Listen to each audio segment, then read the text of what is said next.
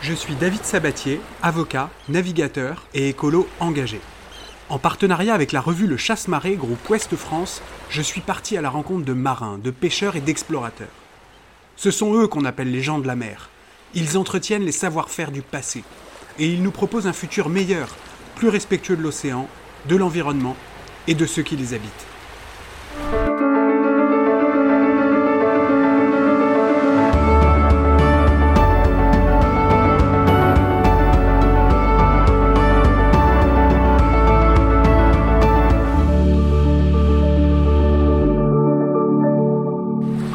Aujourd'hui, je suis comme une midinette, je pars à la rencontre de Roland Jourdain. Roland Jourdain est un immense coureur au large qui a couru deux fois le Vendée Globe, qui a remporté deux fois la route du Rhum, qui a fait le tour du monde avec Eric Tabarly et qui s'engage pour une nouvelle route du Rhum à bord de Outremer 60 construite partiellement en fibre de lin.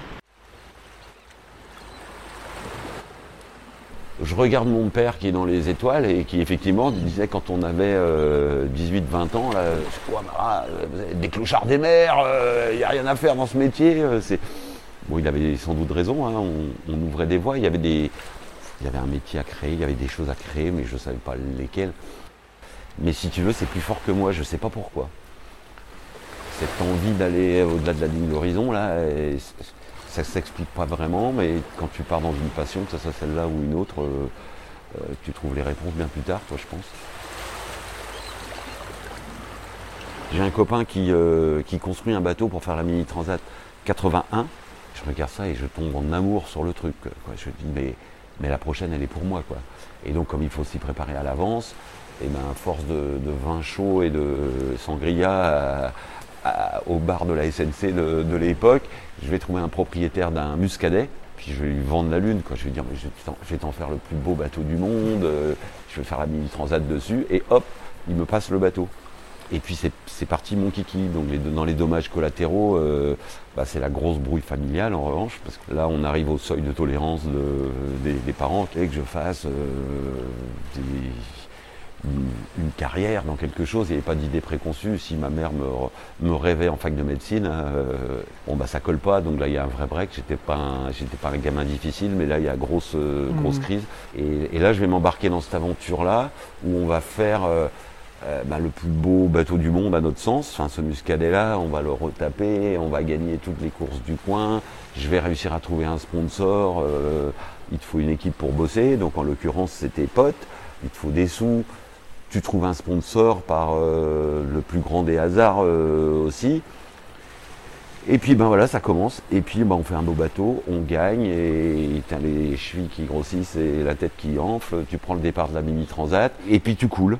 Quand je coule avec le bateau et que je me fais récupérer par un cargo, je monte à bord et on me demande les papiers euh, de, francisation du bateau, quoi.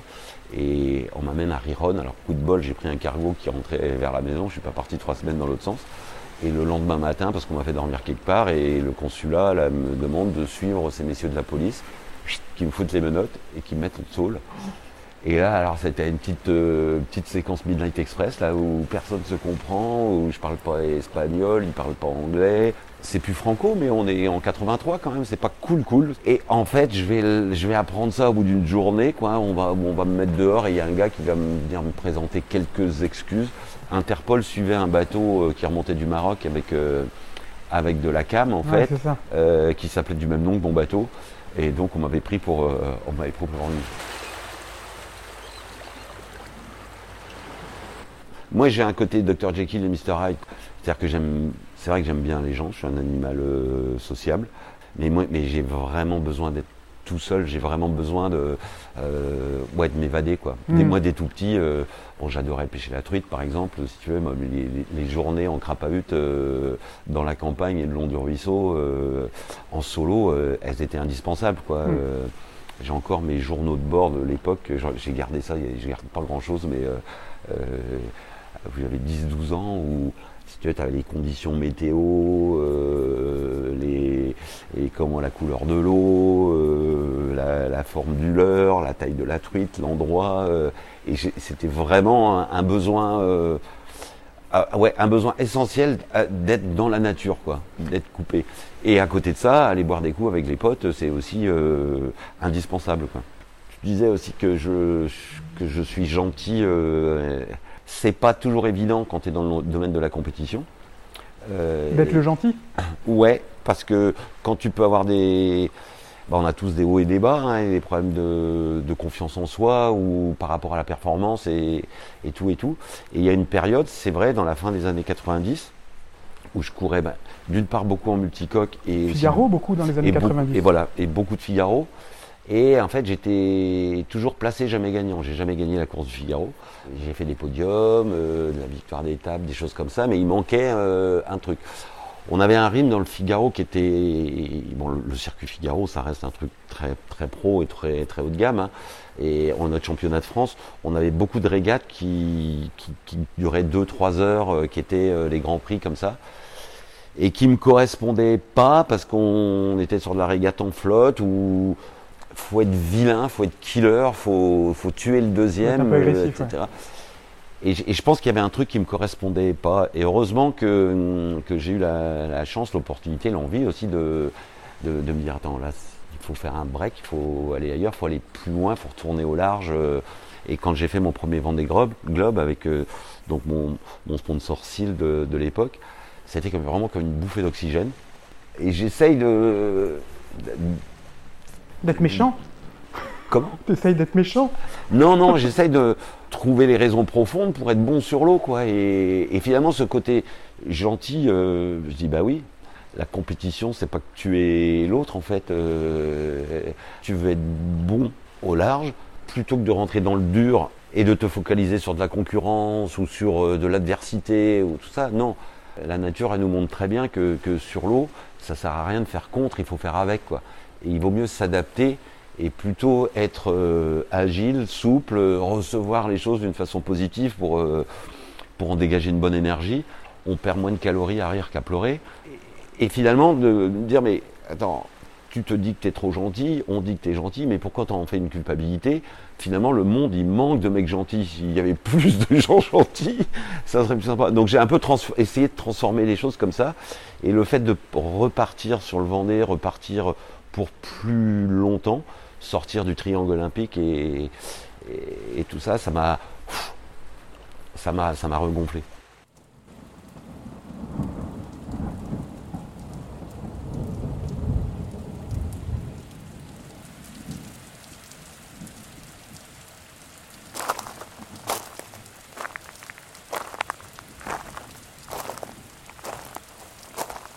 On a révolutionné les techniques, les technos, et, du coup, on, a changé nos logiciels parce que euh, on est tous nés euh, euh, avec la facilité d'appuyer sur le bouton pour avoir l'électricité, avec la facilité de faire ceci, cela, et, avec simplement le, critère de, performance sur l'efficience de moi, je me rappelle, gamin, euh, caréner nos, bateaux euh, et, voir avec plaisir ces morceaux de peinture qui partaient dans l'eau du chenal ou dans l'eau parce que parce que c'était joli et, qu'on pensait qu'on faisait la chose la plus vertueuse du monde, quoi, que, et que cet océan il avait une capacité de digestion euh, infinie.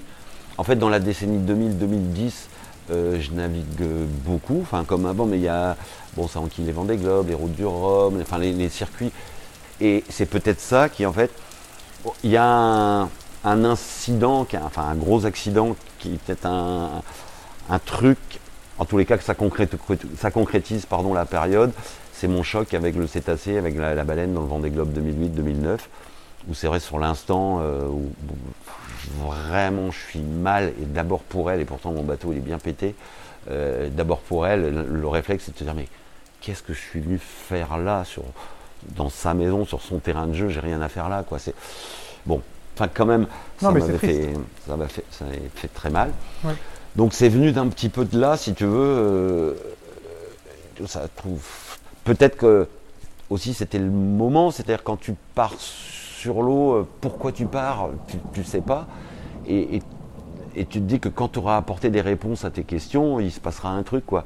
C'est une des grandes chances qu'on a hein, quand on peut partir au large. Euh, pouvoir s'extraire de la Terre, cet espace-temps qui est forcément différent avec ta vision du large, c'est de dire, attends, ma planète, euh, je l'ai faite euh, avec Eric euh, Tabarly en 85, on a mis tant de temps à 18 à bord sur un bateau de 24, de 24 mètres, et maintenant en solo tout seul, je vais quasi deux fois plus vite. Quoi. Donc en fait, finalement, ton terrain de jeu, je le sentais physiquement parce qu'une transat qui durait trois semaines, bah, maintenant sur nos bateaux, elle dure, dure 10-12 jours. Et puis évidemment sur les ultimes, elle dure... Euh, 4 jours. Elle dure, elle dure pas une semaine. Et en fait, c'est comme si ton terrain de jeu se réduisait. Donc cette image de la planète qui se réduit, avec un équipage qui augmente, elle, est très très nette. quoi. Et tu dis, bah, la planète c'est un bateau et l'équipage augmente, euh, les ressources dans les cales diminuent. Sur aucun bateau dans le monde, ça peut se passer euh, en toute quiétude. Donc il est temps de changer de cap. quoi. Mais c'est bien de le dire, mais comment on fait? Alors? Bah écoute, euh, j'en sais toujours rien, mais, on, mais on essaye. Parce que à côté de, bah, bah, de cette histoire de, bilan carbone et d'analyse de cycle de vie de notre activité, moi je me suis focalisé sur euh, les, les matériaux, parce que c'est quelque chose euh, que je travaille depuis euh, longtemps, c'est quelque chose qui fait partie de l'ADN d'une équipe de course au large, le, composite. Bon, donc pour moi, c'est devenu la face euh, immergée de l'iceberg, c'était le plus gros truc, il faut s'attaquer à nos bateaux. Et finalement, dans la nature, bah, les herbes, les arbres, les, structures qu'on a dans le végétal, avec nos compétences du, du troisième millénaire en composite, il y a peut-être des choses à faire. Et c'est comme ça qu'on a entamé en fait la récolte, mais de fibres de jute, de bananes, de chanvre, de lin, de tout ce qui se. Le chanvre et le lin, c'était la base de la voilerie, euh, enfin de la corderie euh, française, quoi. Hein. Exactement. Et tu fais une petite pause, tu regardes, tu changes un peu de regard, et puis tu découvres des, trucs comme ça. Et en ouvrant le tiroir des fibres végétales, bah, c'est là où bah, je me replonge évidemment vers le patrimoine breton qu'on a, euh, les calvaires, les manoirs et tout ça. Bah, le pognon, il est venu par ces plantes-là, finalement. Et à une époque, ça faisait partie de la richesse de nos territoires.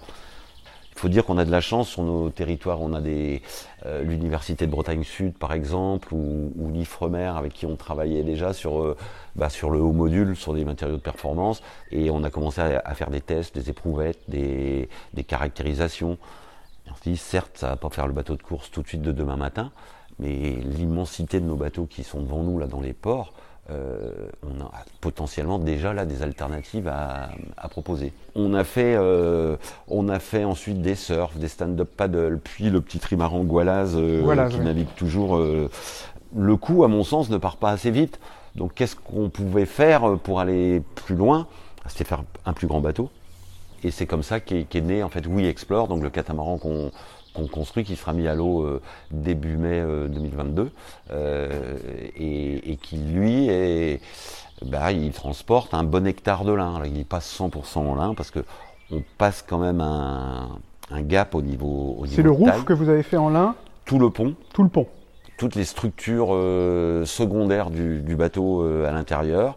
Donc on, a de la, de la, résine 100% pétrosourcée sur, sur, sur les pièces et, et on va jusqu'au biosourcé complet sur euh, d'autres pièces. Donc c'est un bateau qui techniquement sert de laboratoire et de preuve de concept euh, sur, un, sur un tas de choses. Et avec lequel je, voilà, je fais tout pour être au départ de la route du Rhum 2022. Ouais. C'est, on est traité de derniers aventuriers, de, euh, des temps modernes ou je ne sais quoi, mais il y en a d'autres qui méritent d'être mis en avant.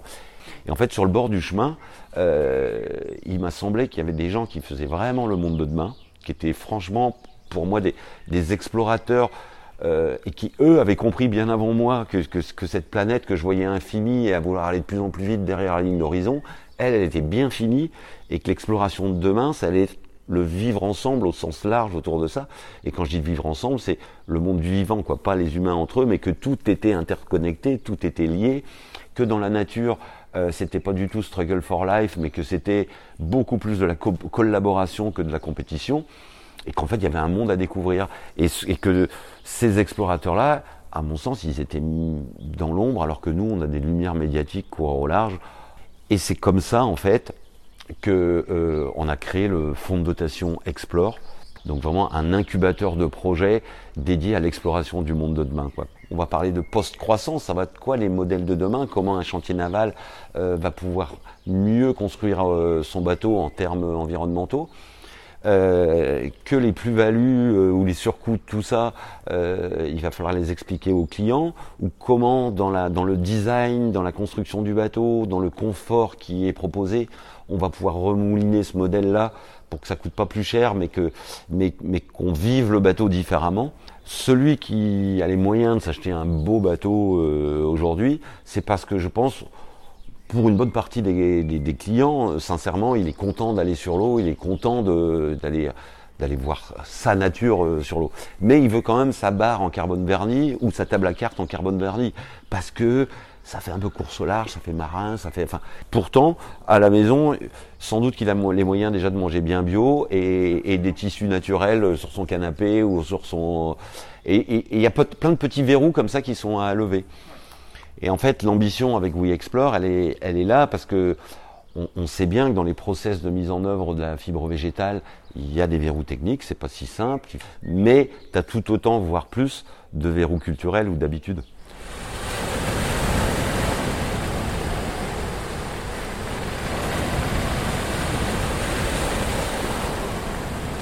Mais, bon, le constat, il est là, et, depuis, depuis, toujours, la, la voile, c'est pas un sport comme les autres. Euh, tu rentres pas le soir à l'hôtel, t'es pas au vestiaire après le match, tu, ça continue, il y a des jours, il y a les nuits, et on voit bien que les gens, euh, certes, ils aiment bien qu'il y ait un premier et un dernier, certes, la virtual regatta, il y a beaucoup enfin, ça a une ampleur euh, énorme, mais c'est des histoires humaines qui cherchent, c'est c'est quand même le petit bonhomme ou la petite bonne femme qui va partir tout seul et on se projette vers ça.